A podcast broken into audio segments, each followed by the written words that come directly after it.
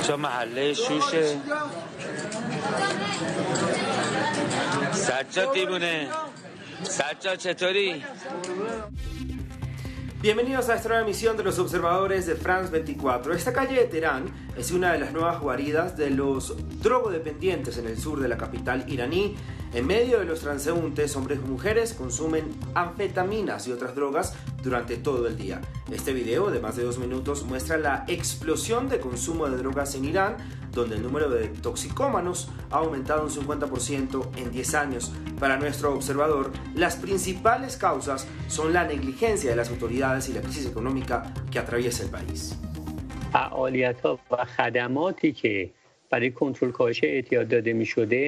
La razón de este aumento es que ya no hay un tratamiento ni tampoco asistencia para los drogadictos.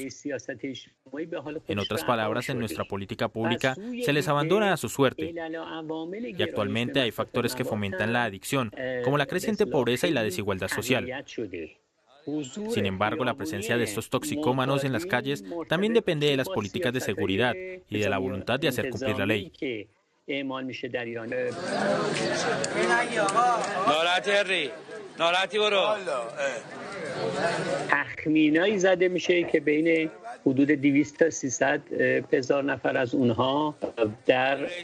Se calcula que entre 200.000 y 300.000 adictos viven en guaridas en las calles. y el 10% de ellos son mujeres. Les compran las drogas a los traficantes, se las inyectan o las consumen. y viven en esas guaridas en la calle, que se encuentran principalmente en los barrios y suburbios pobres. En Irán hay cientos de centros de desintoxicación a los que los drogodependientes son enviados a menudo contra su voluntad por sus familias y cuyos métodos son muy controvertidos. El pasado mes de enero un video mostraba cómo algunos hombres se les obligaba a nadar en una piscina a temperaturas bajo cero y luego se les insultaba y golpeaba con palos. La mayoría de las veces esos centros son creados por personas que no son absolutamente expertas en la materia. Lo hacen solo para llenarse los bolsillos.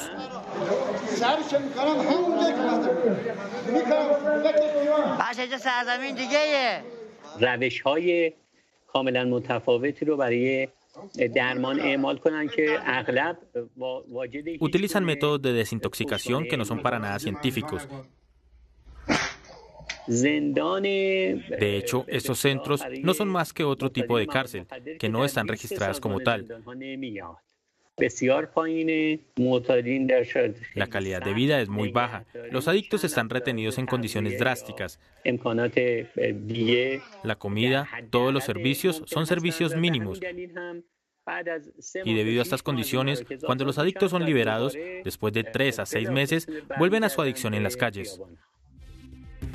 Irán es vecino de Afganistán, uno de los principales productores de droga en el mundo. En 2020 las autoridades iraníes incautaron 1.150 toneladas de droga, un récord mundial. Esto no impide que los consumidores obtengan dosis de drogas duras a precios asequibles.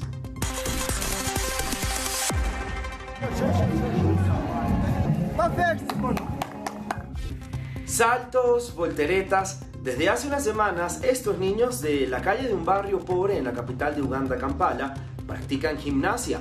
Y es gracias a este hombre, Giga Mustafa, de apenas 20 años. Giga aprendió gimnasia en el orfanato donde creció. Apenas terminó sus estudios, decidió transmitir su pasión a los otros niños de su barrio. No tiene los medios, se entrena con videos de YouTube, pero no tiene miedo de soñar en grande. The kids always kept on calling me, Coach Mustafa, when are you coming to teach us? When are you coming to teach us? Los niños no paraban de preguntarme, entrenador Mustafa, ¿cuándo nos va a dar clases? El hecho de que me llamaran entrenador Mustafa me motivó.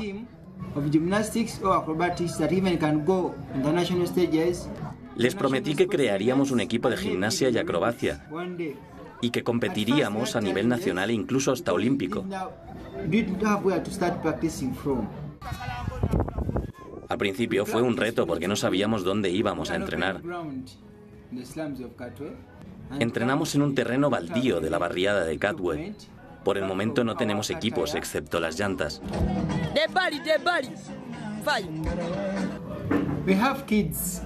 Las edades de los niños oscilan entre los 3 y los 13 años. Estos niños vienen de la comunidad, de la calle, de los campamentos de refugiados.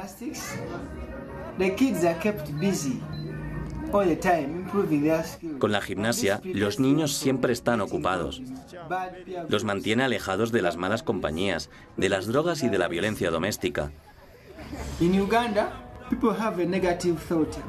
En Uganda la gente tiene una imagen negativa de la gimnasia, pero queremos romper esta imagen entrenando muy duro con nuestros pocos medios y construyendo un equipo nacional que un día representará a Uganda en los Juegos Olímpicos.